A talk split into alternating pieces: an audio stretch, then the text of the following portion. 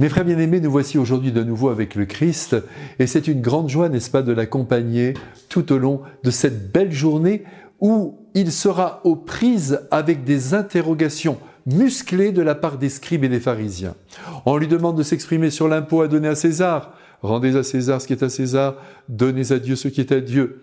On l'interroge sur la résurrection à travers l'histoire de cette femme, vous vous souvenez, qui a eu cinq maris, lequel va-t-elle retrouver dans le ciel? Eh bien, tous les cinq et puis aucun des cinq. Et enfin, il y a ce docteur de la loi qui lui demande quel est le plus grand des commandements, quelle question magnifique. Et grâce à cet homme, nous découvrons que le plus important est de mettre en œuvre l'amour envers Dieu notre Père et envers tous les hommes que nous rencontrons. Ah, voilà de belles réponses. Bienheureux scribes et pharisiens qui, voulant piéger le Christ, lui permettent d'expliciter sa pensée et de nous révéler, c'est ça qui est important, l'essentiel à vivre. Et maintenant, la roue tourne, et c'est au tour de Jésus de poser une question aux scribes au sujet du Messie.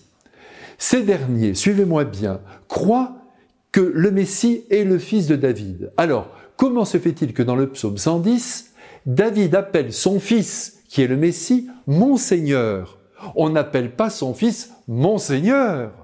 C'est aberrant, ça n'a pas de sens. D'ailleurs, personne ne sait quoi répondre à cette colle que le Christ vient de leur proposer. En posant cette question, Jésus est en train d'éveiller la conscience juive à sa propre identité et à la vraie mission du Messie.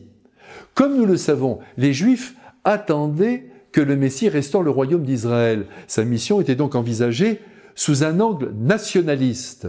Ce n'était pas le règne de Dieu qu'il devait établir, mais le règne de David. Alors, Jésus, par sa question, élargit la perspective, ouvre les yeux de ses frères sur ce Seigneur qui doit venir et que Dieu fait siéger à sa droite et à qui il a remis tout pouvoir et qui est déjà là. Car ce Seigneur, c'est lui, c'est Jésus de Nazareth, descendant de David, qui les interroge en ce moment. Notons ici que Jésus ne leur dit pas qu'il est le Messie, car tout homme doit en venir à cette évidence par son propre raisonnement, par sa propre expérience de la bonté de Dieu ou encore de sa puissance qui se révèle à travers ses miracles. On n'impose pas la foi même ceux qui l'ont reçu au berceau se doivent de s'approcher personnellement du Christ par la prière, par l'évangile, de manière à ce que leur cœur soit au rendez-vous de l'amour de Dieu.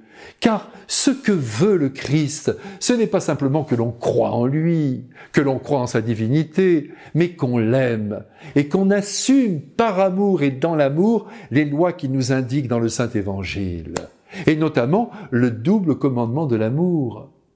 David a donc eu l'intuition par l'Esprit Saint, dit Saint Marc, dix siècles avant l'avènement du Christ, que son Fils était Seigneur et que lui-même dépendait de lui. Le Seigneur a dit à mon Seigneur, le Fils dépasse le Père.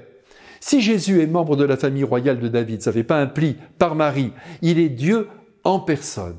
Il est le Seigneur de l'univers. J'espère que vous le croyez, car Jésus, en ce jour, grâce à cet évangile, vient nous ouvrir à ce mystère avec une délicatesse infinie et même un peu d'humour, puisqu'il pose cette question, et que les autres se régalent en l'écoutant. Il nous pose une question et chacun doit y répondre en se situant.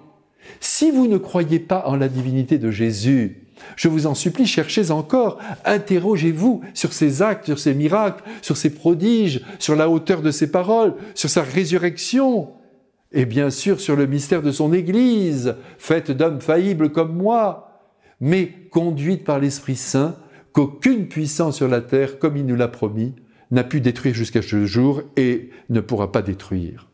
Si le Christ n'est pas divin, tout s'écroule. Les sacrements ne sont que des actions humaines. Nos prières tombent dans le néant. L'homme se retrouve enfermé dans la matière et il est destiné alors à la tombe, à la pourriture de la tombe. Maintenant, s'il est Dieu, ce que je crois, bien sûr, nous voyons à travers lui le visage de Dieu notre Père, ô combien bon et miséricordieux. Et bien que le Père, le Fils et le Saint-Esprit nous bénissent et nous gardent dans une foi ardente. Amen.